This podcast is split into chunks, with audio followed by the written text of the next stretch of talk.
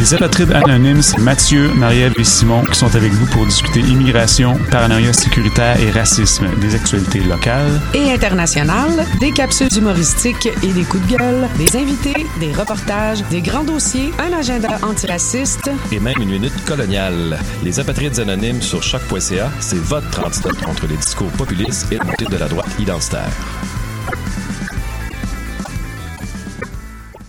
Votre caverne musicale préférée, l'Escogriffe Bar Spectacle, célèbre son 20e anniversaire du 1er au 31 mars 2020. Les festivités, en co-présentation avec Boreal, Jagermaster et Canadian Club, compteront parmi la cinquantaine d'artistes Barf, Dear Criminals, Les Ghouls, Jésus les filles, Uburu, Red Mass, Emma Williams et Anthony Montreuil. L'ESCO est situé au 4461 rue Saint-Denis, à l'angle de l'avenue du Mont-Royal.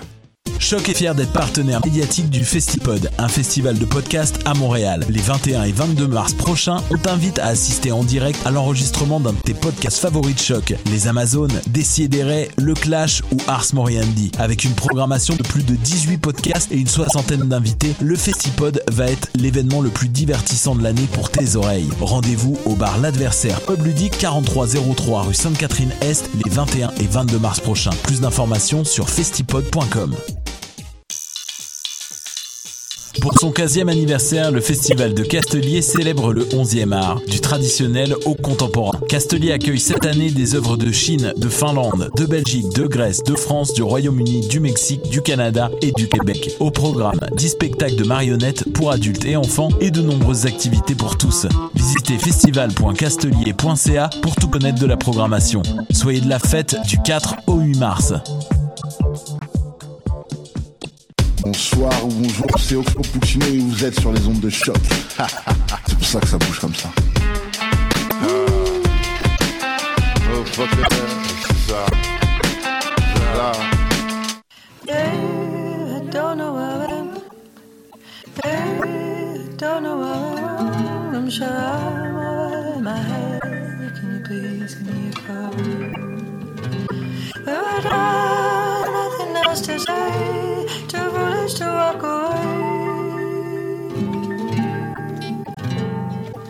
Trust me, I've been holding on to the same thing. How can I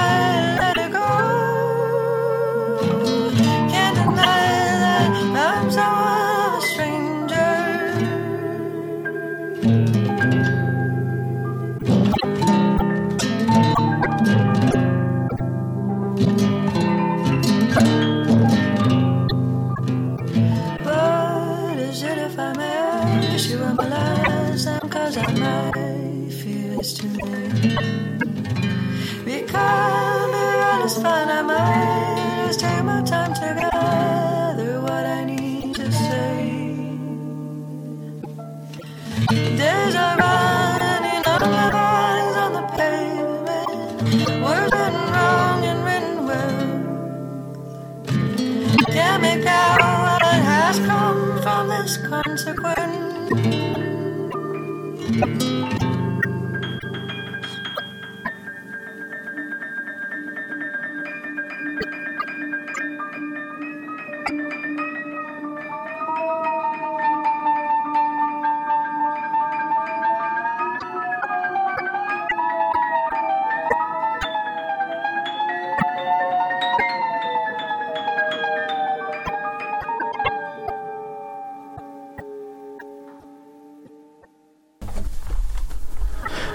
Vous avez profité de vos vacances comme il se doit ou au contraire, vous étiez trop distrait par la planification de ces dernières? Restez à l'écoute, on est là pour vous faire un recap.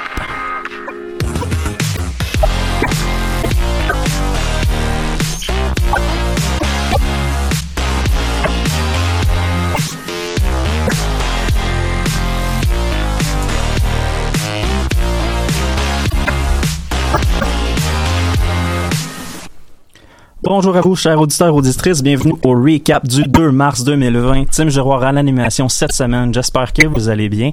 Vous avez sûrement remarqué notre absence la semaine passée, mais on est de retour en force cette semaine avec une équipe reposée et d'attaque. On passe alors d'ailleurs à la présentation de nos collaborateurs cette semaine. On a Manon à la régie avec Anne-Marie, Lilou, Louis, Bruno et la dernière, mais non la moindre, pour son retour à l'émission, Laurence. Vous allez bien tout le monde? Oui. Oui. Ouais. Super, super. On va commencer avec les manchettes. Louis, même si on l'a pas vraiment abordé au recap, ben, le COVID-19 progresse rapidement. Ouais, c'est c'est un virus qui fait de son mieux ces temps-ci.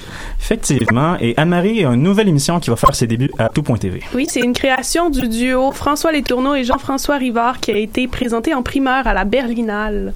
Parfait. J'ai hâte d'entendre tout ça et bien plus, mais pour le moment, c'est l'heure du segment politique. Monsieur le Président, I have a dream.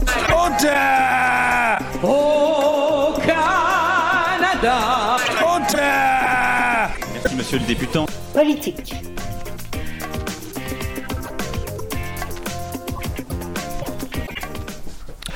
Politique, on va commencer avec Lilou. T'avais déjà abordé le sujet euh, la dernière fois que tu étais venu à l'émission, mais t'as pour nous les derniers développements dans les dossiers des blocus ferroviaires. Oui, c'est ça, ça a avancé. Donc, euh, en fait, il y a eu une entente hier entre les chefs héréditaires Wet'suwet'en, la ministre fédérale des Relations couronne autochtone, Caroline Bennett, et le ministre des Relations avec les Autochtones de la Colombie-Britannique, Scott Fraser. Donc, les chefs héréditaires vont partager ce plan d'entente dans les prochains jours avec leur clan, puis ce sera aux nations autochtones d'examiner puis d'approuver. Je vais faire un petit résumé de ce qui s'est passé pour ceux qui, pour une raison ou une autre, n'auraient pas suivi encore. Donc, pendant Fallait 20 vivre en dessous d'une roche, mais bon. oui, exactement. Mais pendant 25 jours, on a parlé d'une situation de crise.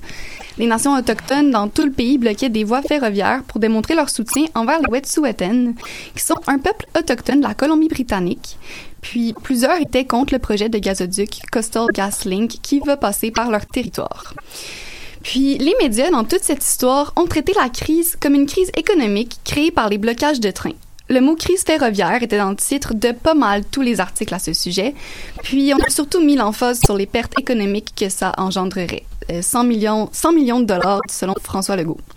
Donc ça a été critiqué, euh, ce traitement de l'information, parce que est-ce que c'est vraiment une crise ferroviaire? C'est une crise pour nous, ou plutôt pour les peuples autochtones?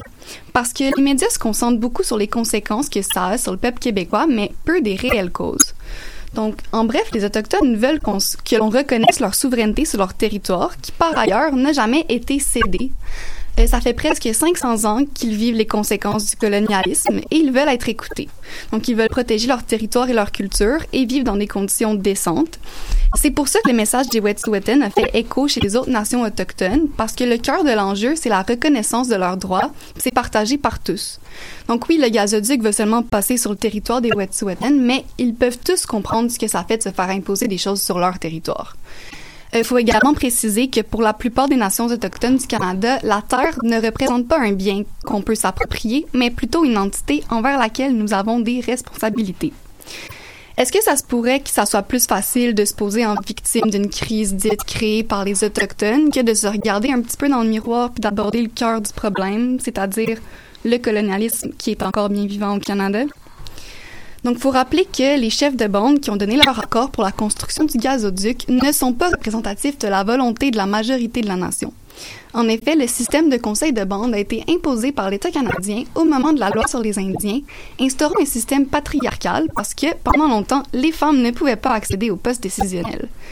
Donc, ainsi, moins de 10% de la population Wet'suwet'en participe à l'élection du conseil de bande, excusez-moi, rendant ce système peu représentatif.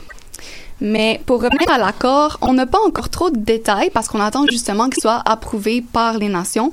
Mais il semblerait que ça traiterait justement de la question des droits ancestraux et des titres sur le territoire traditionnel. Euh, un protocole pour traiter les futurs projets semblables à celui de Coastal GasLink a aussi été mis en place, mais celui-ci, celui actuel, a déjà été approuvé et est en cours de construction. La compagnie avait pris une pause de deux jours pendant les discussions pour favoriser les dialogues, mais a recommencé aujourd'hui.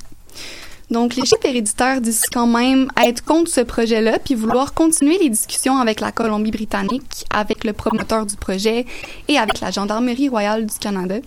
Donc, dans les prochains jours, on devrait avoir des détails plus précis sur l'accord, mais pour l'instant, certaines barricades restent en place au Québec en attendant d'avoir euh, les vrais détails. Ben, merci beaucoup pour la chronique, Lilou. On va réaborder le sujet un peu plus tard à l'émission pour ce qui est de la couverture médiatique de certains sujets. Vous restez à l'écoute pour voir ça. Pour le moment, on s'en va de l'autre côté de la frontière aux États-Unis pour une analyse de ce qui se passe dans la course à la candidature démocrate pour l'élection présidentielle de 2020. Ça fait un petit bout qu'on n'en a pas parlé en nom de recap, fait que je veux revenir sur ce qui s'est passé depuis le début des caucus et des primaires. Si vous aviez juste quelques éléments à retenir des quatre premiers États, soit l'Iowa, le New Hampshire, le Nevada et la Caroline du Sud, retenez ceci. Bernie Sanders est probablement le candidat le plus constant. Ses partisans sont vocaux et les candidats centristes, euh, certains savent plus où donner de la tête. En effet, ben, M. Sanders a gagné le vote populaire en Iowa, talonné de très très près par Pete Buttigieg, et c'est Buttigieg, par contre, qui s'est retrouvé avec deux délégués de plus au final, 14 contre 12. C'est un petit peu la même histoire au New Hampshire. Sanders a gagné le vote populaire par une petite marge contre Buttigieg et a fini avec le même nombre de délégués. Neuf, neuf dans chaque cas, avec cette fois-ci Amy Klobuchar qui est vraiment pas loin derrière avec six délégués. Au Nevada, ben Sanders a écrasé sa compétition. 40% du vote populaire, 24 délégués au total. Seul Joe Biden peut se vanter d'avoir eu un caucus positif au Nevada et encore. C'est relatif au fait qu'il était virtuellement invisible lors des deux premiers États. Par contre, Biden misait beaucoup sur la Caroline du Sud, où l'électorat afro-américain plus âgé lui est acquis. Le moins qu'on puisse dire, c'est que Joe Biden a gagné son pari. 48,8% du vote populaire, plus du double de délégués de M. Sanders avec 39 contre 15. Ça replace M. Biden dans la course de manière assez éloquente, surtout que tous les autres candidats n'ont pas obtenu de délégués.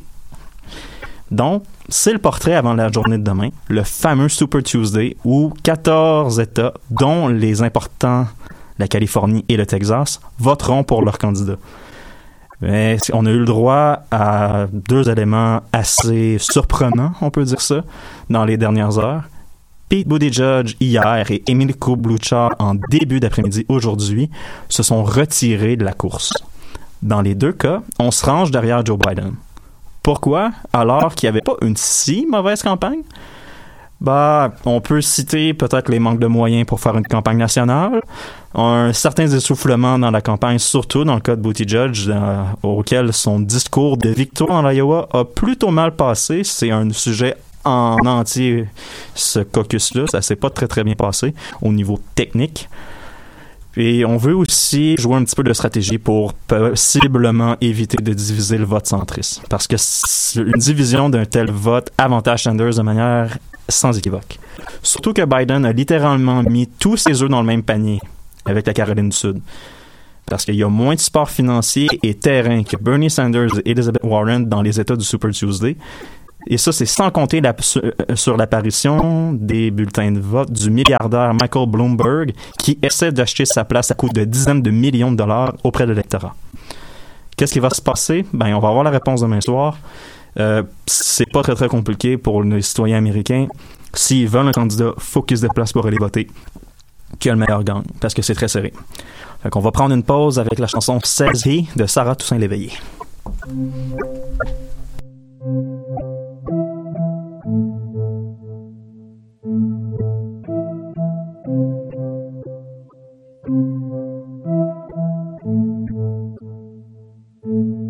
I don't care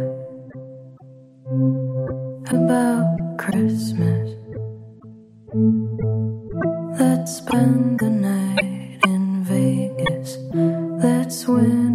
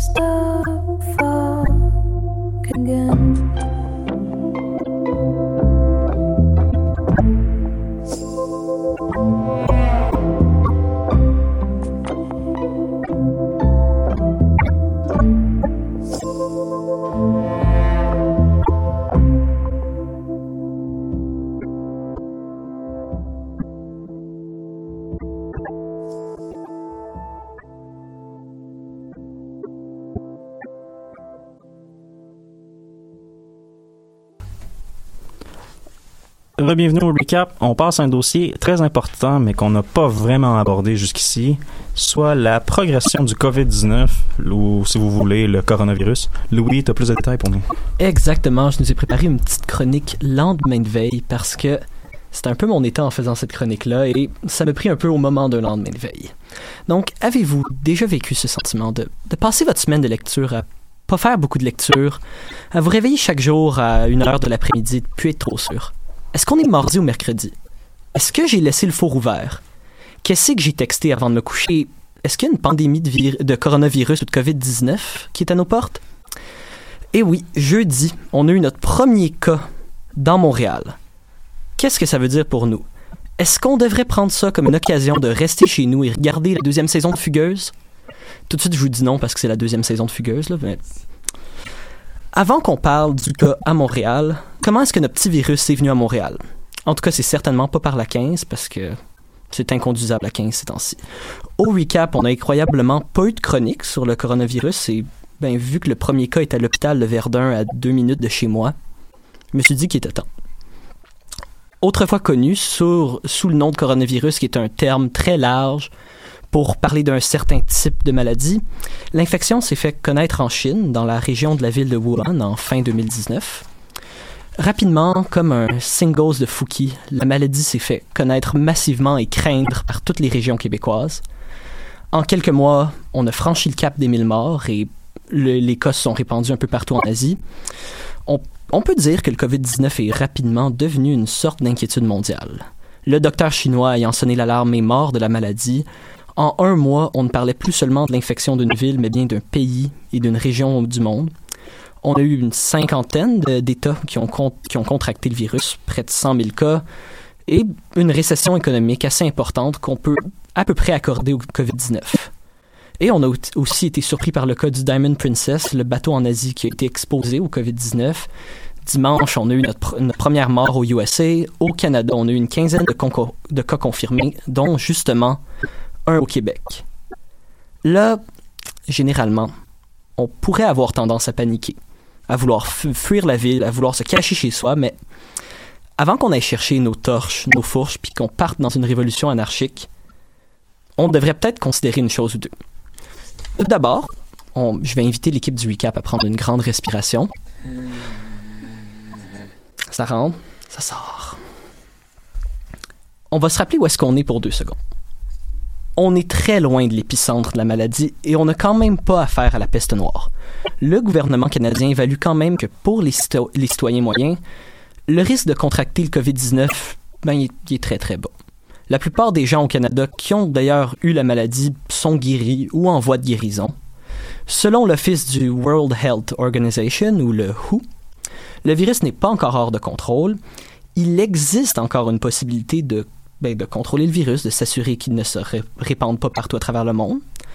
Mais si vous avez suivi la situation, vous, vous avez peut-être quand même remarqué que malgré le fait que le WHO semble dire être en contrôle, l'organisation semble être vraiment stressée par le COVID-19.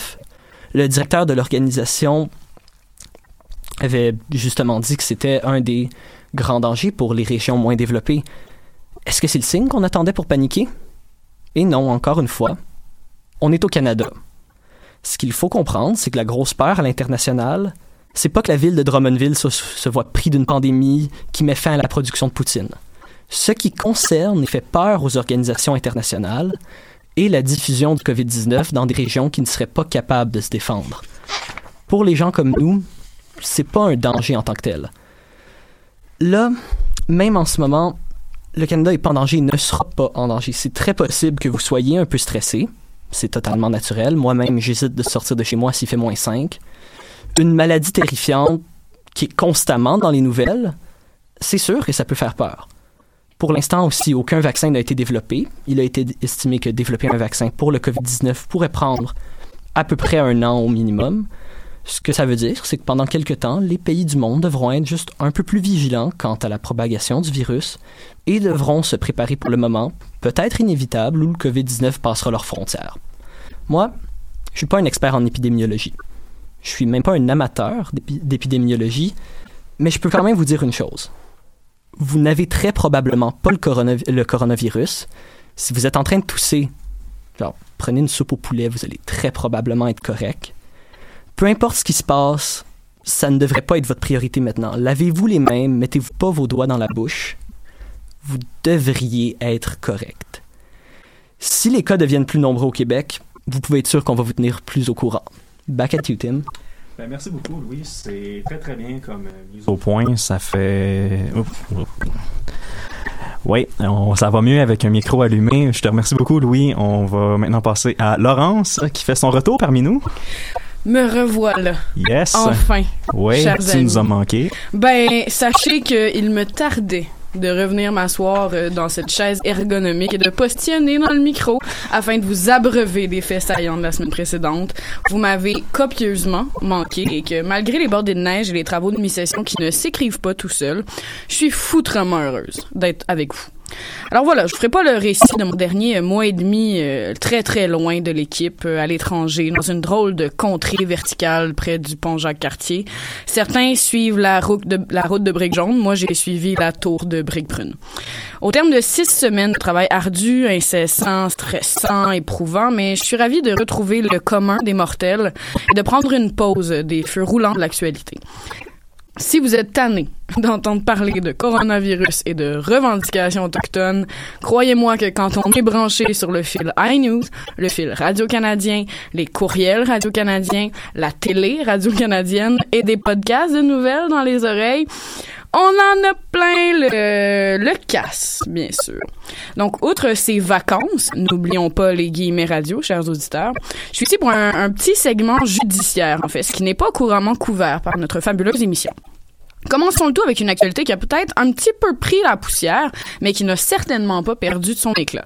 Les habitués de l'émission savent à quel point le mouvement hashtag moi aussi est un pilier euh, de ma vie de jeune adulte et tous autour de la table, vous savez toute l'importance que j'accorde à raconter les poursuites, allégations, travers et bons coups de ce tsunami féministe. Eh bien aujourd'hui, c'est avec un grand sourire dans les cordes vocales que je vous annonce finalement que Harvey Weinstein a été formellement reconnu coupable de viol et d'agression sexuelle. J'aurais aimé un petit effet sonore de feu d'artifice et de célébration digne d'une Saint-Jean en Beauce, mais il m'a semblé que ce serait fort insensible, donc je m'abstiens. C'est d'ailleurs ce que plusieurs producteurs et animateurs déchus auraient dû faire, s'abstenir. Harvey, Harvey, Harvey. J'ai longtemps rêvé de la finalité de ta déchéance, sans supposer que ta culpabilité était incontournable. Il m'a toujours semblé plus que louche euh, que plus de 80 femmes témoignent de tes comportements de prédateurs et d'inc- d'incidents incluant des mains baladeuses et des assauts en robe de chambre.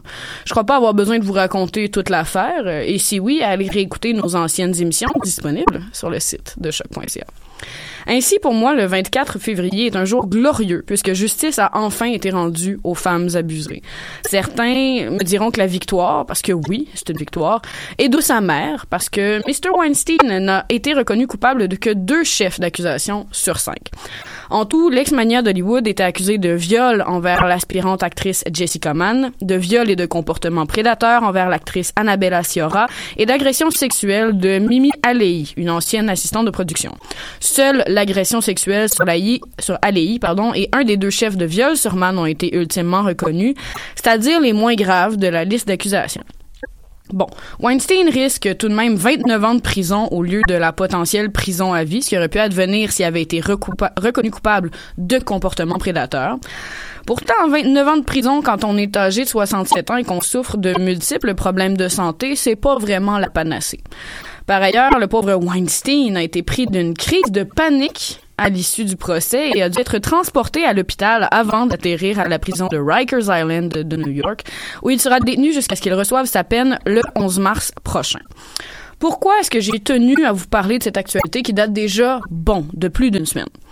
Avant tout parce que la peine de Weinstein constitue la première reconnaissance de culpabilité dans une affaire post-moi aussi aux États-Unis. C'est un verdict qui change le cours de l'histoire dans la lutte contre les violences sexuelles et qui, j'ose croire, redonnera espoir aux femmes et leur insufflera peut-être l'aplomb nécessaire pour dénoncer leur agresseur. Naturellement, j'encourage tout le monde, peu importe son sexe, à s'ouvrir et à porter plainte aux autorités. Je me fais pas d'illusions, euh, chers compatriotes, on est quand même loin d'avoir réglé le problème. Le système judiciaire aux États-Unis, comme ici, est encore rétrograde et laisse peu de place à de telles victoires.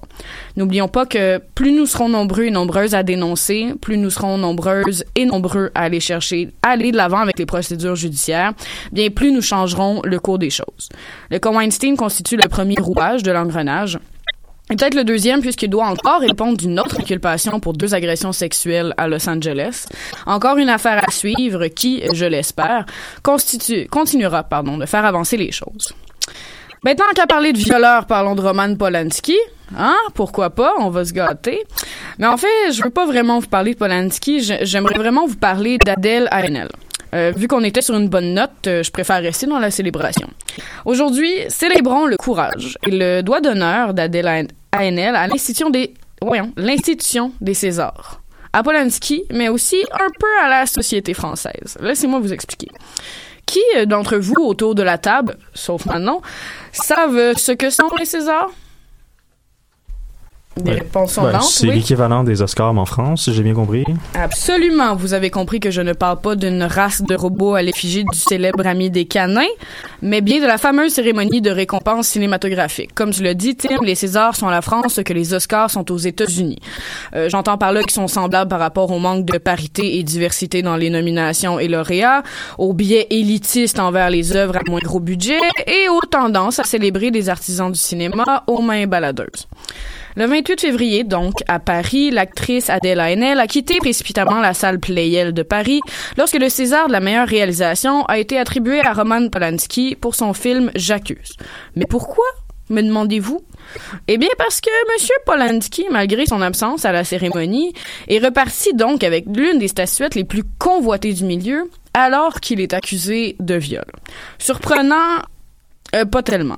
Tout cela s'est passé très rapidement alors qu'on annonçait le nom de Polanski au micro. Ben, ANL a pris ses clics et ses claques en maugréant tout en se dirigeant vers la sortie. Plusieurs autres femmes lui ont emboîté le pas afin de souligner tout leur malaise à un milieu qui préfère généralement les sourires polis et le silence aux accusations. Faut savoir que l'affaire Polanski remonte à 1977, alors qu'il a été accusé de détournement de mineur sur une jeune fille de 13 ans. L'adolescente affirmait que le cinéaste franco-polonais l'avait droguée et violée, ce à quoi il a rétorqué que la relation était consentante. Mhm. 13 ans, hein? Mhm. Ok, c'est beau. Je vous ferai pas l'histoire de cette affaire qui définit le mot rocambolesque, ce serait trop long. Mais en bref, l'histoire n'a jamais vraiment été conclue aux États-Unis et entre-temps, il y a une autre actrice, brit- il y a une actrice britannique qui a également accusé Polanski d'avoir abusé d'elle dans les années 80. Récemment, il y a une photographe, une photographe française qui en a fait de même, d'autres femmes aussi. En tout, ce sont plus de dix femmes qui relatent des histoires d'horreur sexuelle avec le réalisateur. Ben, si je peux me permettre, l'histoire a jamais été résolue parce que Polanski a fui les États-Unis, là. Faut pas oublier ça aussi. C'est pour ça que je voulais pas m'embarquer là-dedans parce qu'honnêtement, ça me ferait trois chroniques puis je pense qu'on finirait tous fâchés, fâchés autour de la table. Mais effectivement, il a fui, c'est pas résolu, ça a été traité. En Suisse, en Suède, je suis comme plus certaine, mais ça, bref, il y a pas encore de fin et c'est pourquoi le mal est encore là. Donc pourtant, malgré cette histoire qui fait scandale en France, Polanski demeure respecté, mais la polémique ne se cache jamais bien loin. Alors quand il annonce la sortie de son film J'accuse, qui raconte euh, la célèbre affaire Dreyfus, et qu'il fait en parallèle entre les accusations d'antisémitisme à l'encontre du personnage principal et sa propre vie, ben le feu pogne sur un moyen temps. De l'autre côté, il y a Adèle Hanel, à l'automne dernier, qui a accusé le réalisateur Christophe Rougia d'attouchement répété et d'harcèlement alors qu'elle était âgée de 12 à 15 ans. La France, comme d'habitude, s'enflamme de plus belle, on met le nom de Polanski à tout ça, bref, le mot aussi s'en prend plein la gueule et est mis au bûcher par une société qui n'arrive pas à se faire une idée sur la question. Vous comprendrez donc que les 12 nominations du film J'accuse au César ne soient pas passées inaperçues. Alors quand, à la 45e cérémonie des Césars, après avoir remporté deux statuettes, Polanski met la main sur le prix de la meilleure réalisation, c'est la goutte qui fait déborder le vase pour Rainer. Elle quitte la salle et condamne, de par son geste, le silence qui règne en maître dans le milieu du cinéma français, où les grands sont vus comme étant intouchables. Ça vous rappellerait pas un certain ex-mania d'Hollywood, tout ça? Effectivement, c'est. Je te remercie beaucoup pour la chronique, Laurence. C'est, ça veut tout dire. On, s'en va en musique maintenant avec La marée haute de La Sauce de Cella.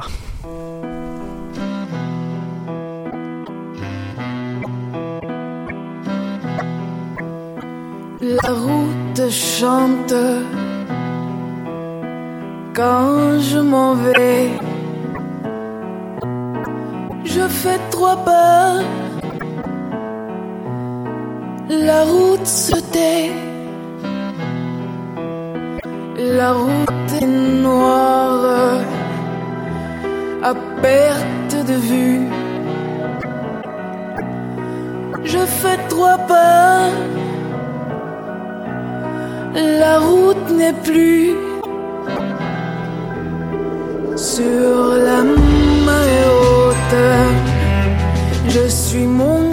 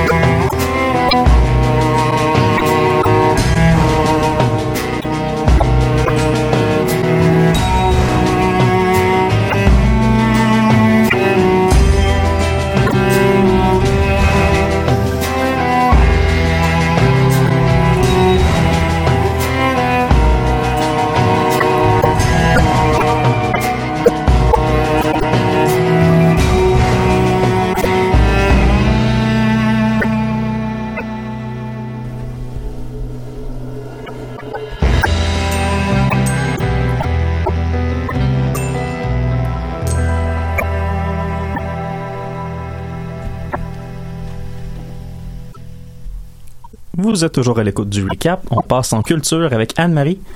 Euh, la plateforme de diffusion tout.tv va accueillir une nouvelle émission. Oui, ça s'appelle C'est comme ça que je t'aime de François Letourneau et Jean-François Rivard. Ça a été présenté en primeur mondiale à la 70e Berlinale mardi passé.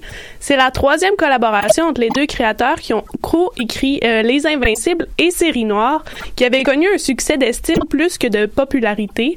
Mais on peut honnêtement dire que ces deux séries sont cultes.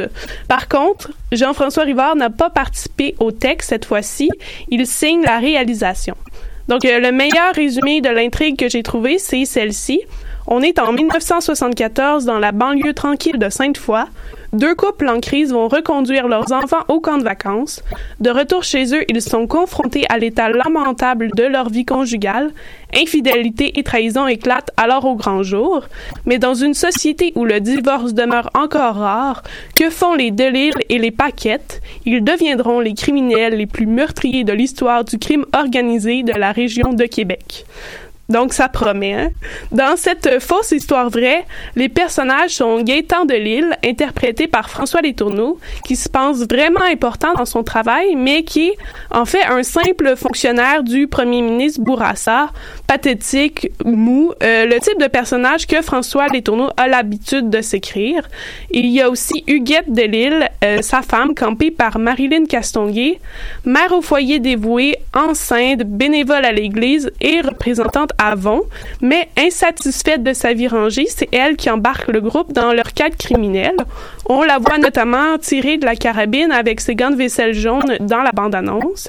Il y a aussi Micheline Paquette, une amie du couple jouée par Karine Gontier-Edmond, qui est euh, chargée de cours à l'université à l'Université Laval, dont la routine l'exaspère, euh, mère de famille et sexuellement libérée. Puis finalement, Serge Paquette, incarné par Patrice Robitaille, euh, le mari de Michel, qui couche avec son assistante.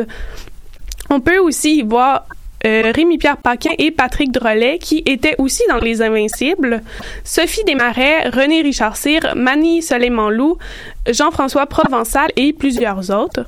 Contrairement aux Invincibles et à Série Noire, c'est les femmes qui font avancer l'histoire. Euh, François Letourneau voulait voulait mettre les personnages féminins au centre de l'action. Il s'est aussi inspiré de la relation de couple de ses parents qui s'est terminée après son retour du camp de vacances pour écrire l'histoire qui se concentre d'abord et avant tout sur les relations de couple avec en plus une quête criminelle. Euh, la série a été présentée à la 70e Berlinale dans la section Berlin Special Series, consacrée aux huit séries télévisées les plus créatives et originales à travers le monde. Donc, c'est vraiment euh, tout un honneur pour euh, une télésérie québécoise. Appelée Happily Married en anglais, c'est comme ça que je t'aime et sur la bonne voie pour une carrière à l'international. la deuxième saison est déjà en cours d'écriture alors que la première sera disponible sur Tout TV Extra le 6 mars prochain. Et si vous n'avez pas encore vu Série Noire, les deux saisons sont sur Netflix. Allez voir ça, s'il vous plaît. Et si on se fie à cette série, c'est comme ça que je t'aime promet énormément. Sinon, euh, le festival a également récompensé deux courts-métrages québécois, dont Klebs de Amila Ouardiri, qui a obtenu l'ours de cristal du meilleur court-métrage, et euh, Goodbye Golovin de Mathieu Grimard a obtenu une mention spéciale dans la même catégorie. Il y a aussi 20th Century qui a remporté le prix euh, Pesky euh, dans la section Forum, une espèce de comédie historique qui raconte la vie de William Mackenzie King et qui peut se, se comparer selon euh, l'auteur à un trip d'ayahuasca. Donc on peut dire que le Québec s'illustre très bien à l'étranger. Ben, merci beaucoup Anne-Marie. C'est super intéressant d'entendre euh, les productions culturelles québécoises qui rayonnent à l'international. Maintenant, on passe au segment économie de la coalition Avenir Québec, pas de baisse d'impôts. Billions and billions and 520 millions de dollars. Oui, j'ai intérêt que je le capital. L'aide d'urgence pour Capital Média qui est au bord de la faillite. Économie, en as-tu vraiment besoin?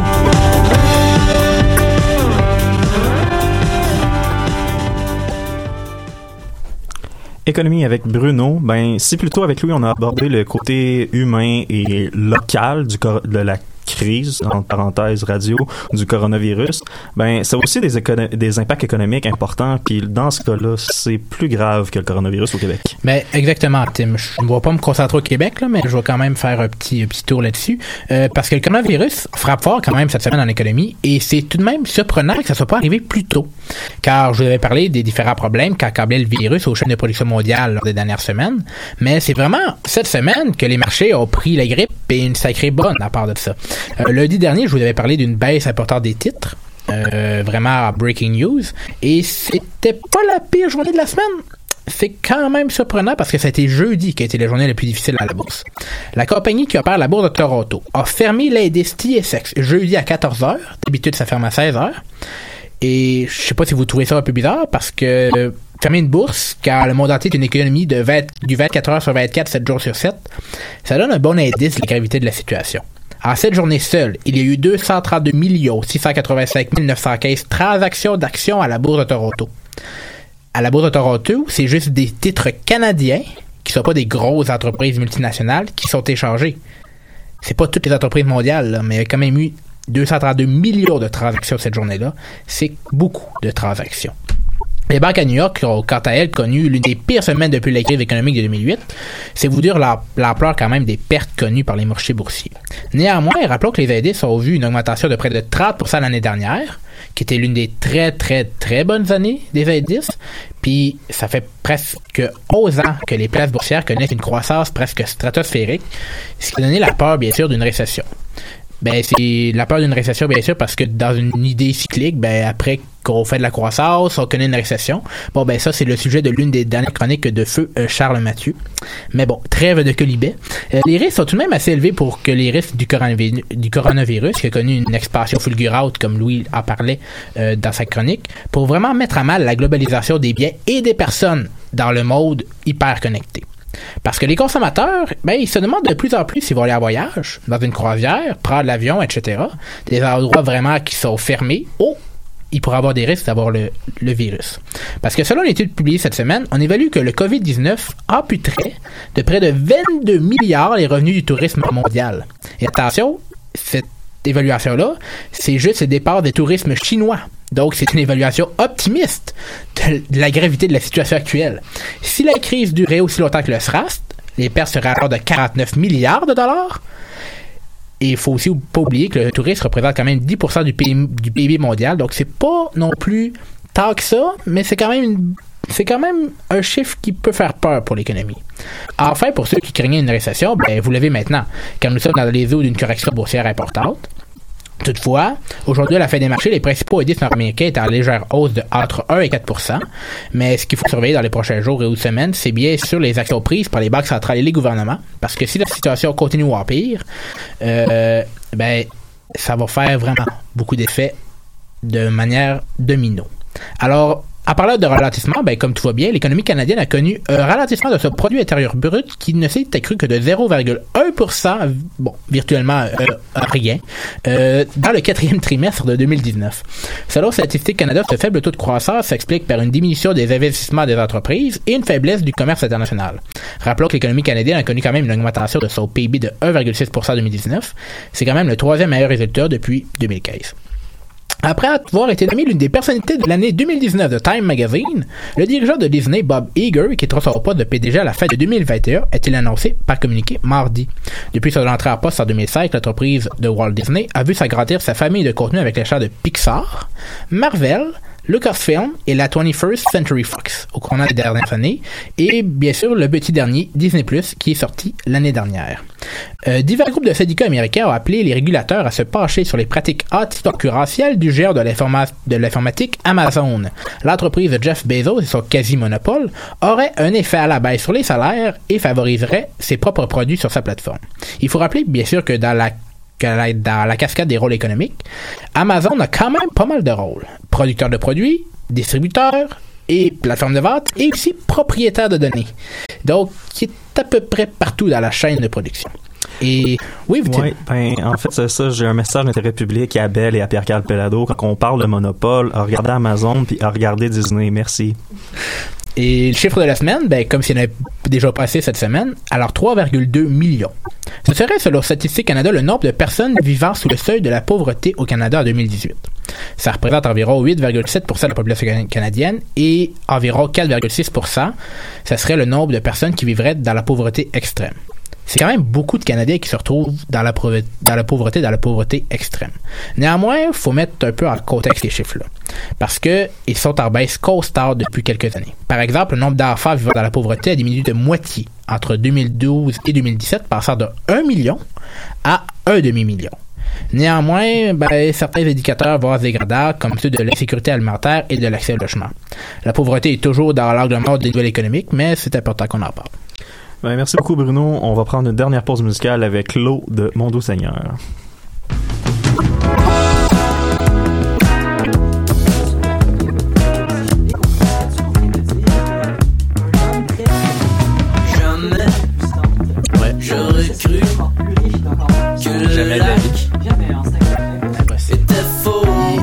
Washington Post. Jamais.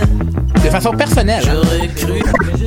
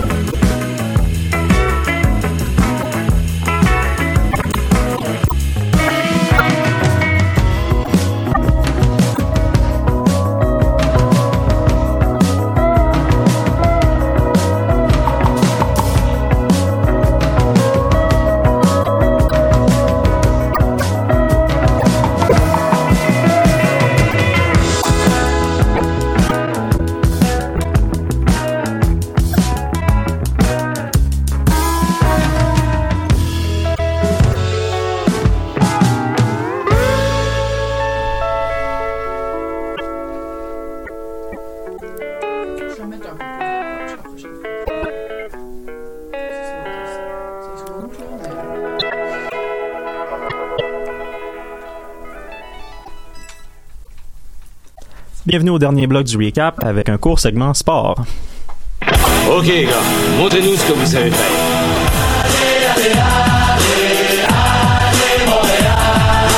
Le tir et le but!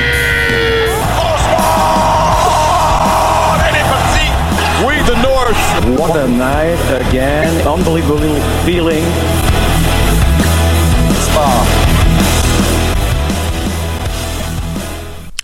Au sport, ben, on va commencer par le Canadien. Ben, si on résume les deux dernières semaines du tricolore, ben, c'est toujours en montagne russe sur la glace, puis on se place pour l'an prochain.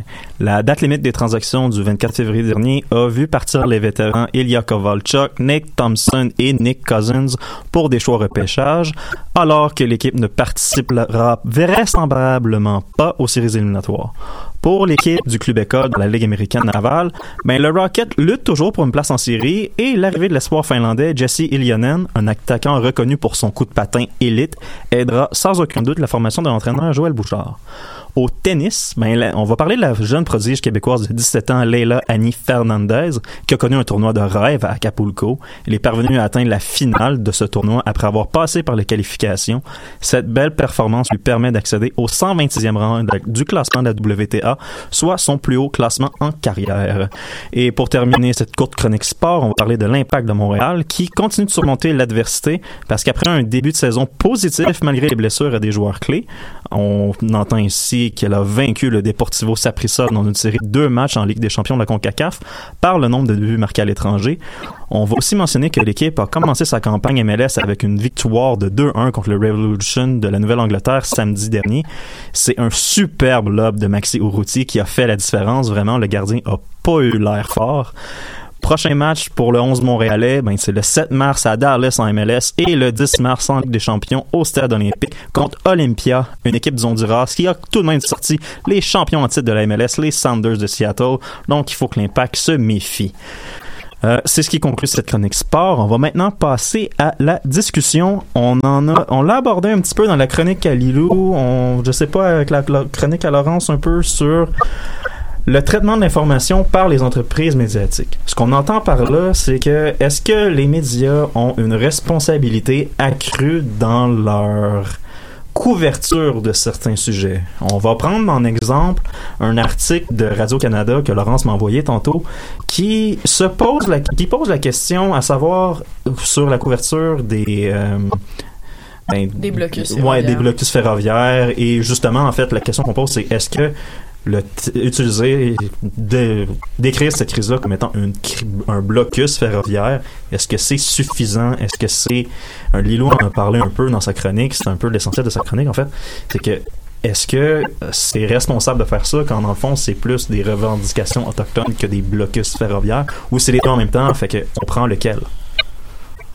Ben, moi, je dirais, tu de point de vue complètement de Sciences Po, de relations de pouvoir, et je sais. Puis, on étudie les médias de façon complètement critique parce que faut prendre les médias comme un organisme, un organe qui dicte des choses, qui a des biais qui sont parfois pas vraiment passés, mais de manière plutôt pratique institutionnelle, de manière un peu plus. On écrit ça, mais en même temps. bon, C'est insidieux, on va dire insidieux, ou du moins qu'on le reconnaît pas, mais de l'extérieur, on reconnaît des signes institutionnels dans certaines entreprises de presse qui ont des idéologies, puis même dans le choix des adjectifs, on pourrait faire une étude sur le choix des adjectifs, sur le choix des mots qui sont faits sur les verbes par lesquels les journalistes présentent les propos des gens. C'est déjà des études universitaires qui ont été faites. Euh, mais le framing, tu sais, c'est vrai que c'était blocus ferro- ferroviaire. Est-ce que ça aurait pu appeler ça solidarité autochtone?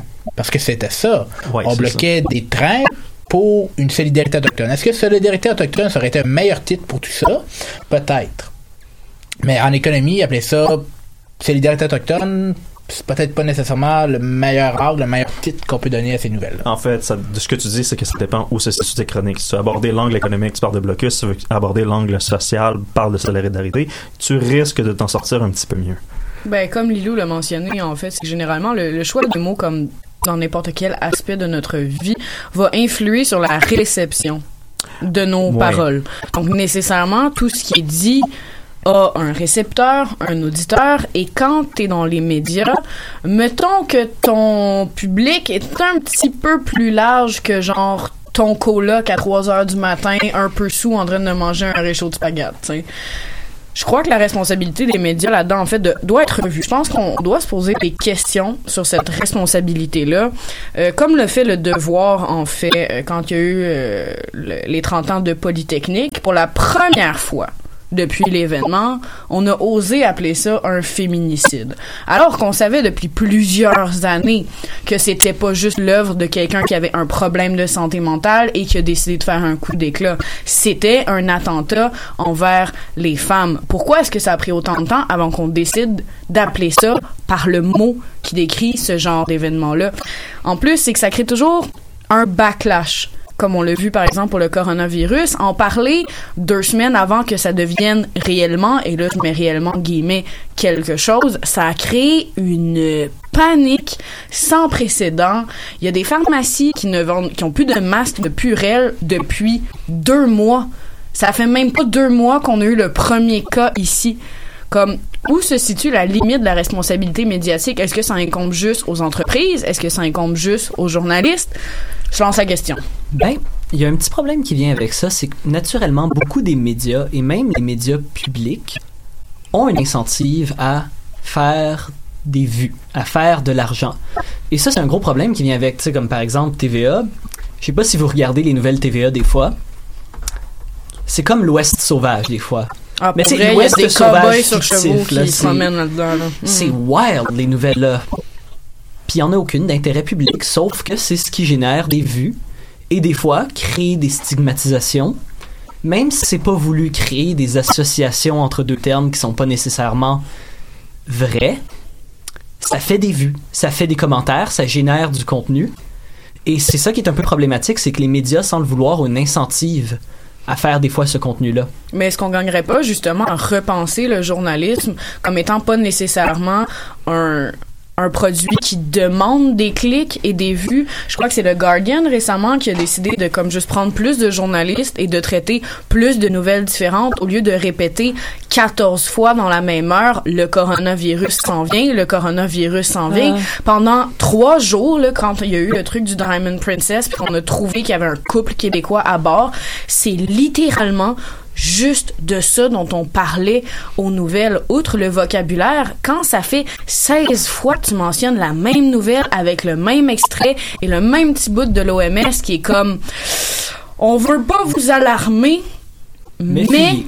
mettons que quand tu répètes ça 14 fois par heure, c'est nécessairement tu vas créer un effet dans ton auditoire.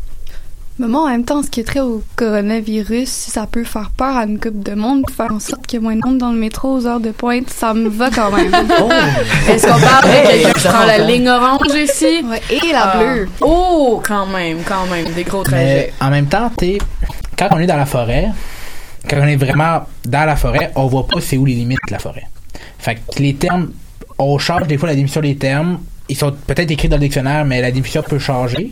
La définition de féminicide peut être utilisée d'une autre façon. Puis t'es- le coronavirus, je trouve que c'est une crise parfaite, là. C'est que le jour qu'on va avoir un vaccin, ça va être mort. Ça va être mort le virus, ça va être mort aussi. C'est toute l'histoire. Parce que là, il y a une inconnue. C'est qu'on n'a pas de vaccin. Là, ils cherchent un vaccin en même temps. On n'en parle cherche peut-être aussi pas le assez. patient zéro encore là, dans plusieurs régions. En même temps, est-ce que la recherche du patient zéro, c'est vraiment quelque chose d'important? Ben, pour endiguer un peu, juste pour risquer comme d'autres Ouais. formes Ouais. d'épidémies qui se Mhm. répandent. Ça, mettons que tu sais pas que tu l'as puis que tu te promènes, t'es décidé que t'es en tour du monde au travers de l'Europe. Tu sais, Ouais. sais. ça donne une en définition un peu violente à Mr. Worldwide. Qui, euh, Oh, je suis pas y a- sûr que Pitbull y a- y a- mérite ça. là. Ouais. Hey, je pensais pas qu'on allait parler de Pitbull aujourd'hui. Yes, Louis. Qui Mais, est devenu le recap? J'ai juste une question à tout le monde avant qu'on finisse. Euh, je veux pas être alarmiste, mais j'ai quand même une question qui me trotte en terre depuis justement en parlant du coronavirus. Est-ce que la situation aurait été différente si l'épidémie avait été, je sais pas moi, en France ou en Angleterre par rapport à la Chine? Euh, euh, du point de vue politique puis d'administration publique, là, euh, je vous dirais, c'est sûr que côté ressources matérielles des hôpitaux, en même temps, oui, ça aurait été mieux. Côté partage de la maladie, ouais. ça aurait été plus difficile s'il y avait eu un délai. En Chine, je pense que c'est plus facile pour le Parti communiste des Chinois de dire à une ville de 11 millions de personnes. Une ville. Une ville de 11 11 millions de personnes. Ouais. Restez chez vous.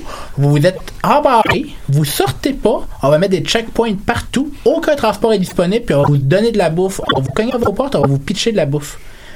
Il y a aucun pays dans le monde, je pense, qui peut faire ça à part la Chine. C'est un excellent point. Au niveau local, est-ce que la Chine peut contrôler mieux par rapport à sa population?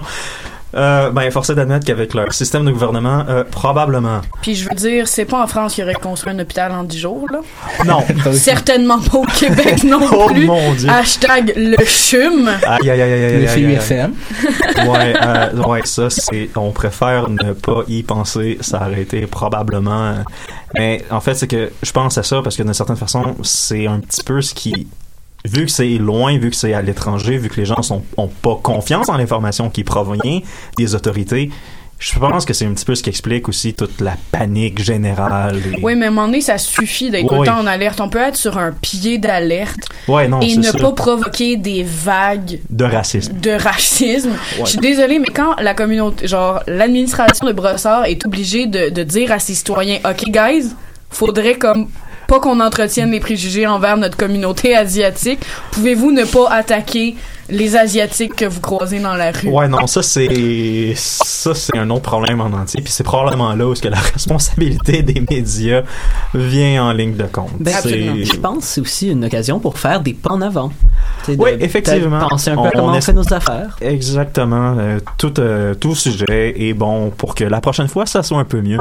C'est ce qui va conclure cette édition du recap. On vous souhaite une très très bonne semaine et on se voit la semaine prochaine.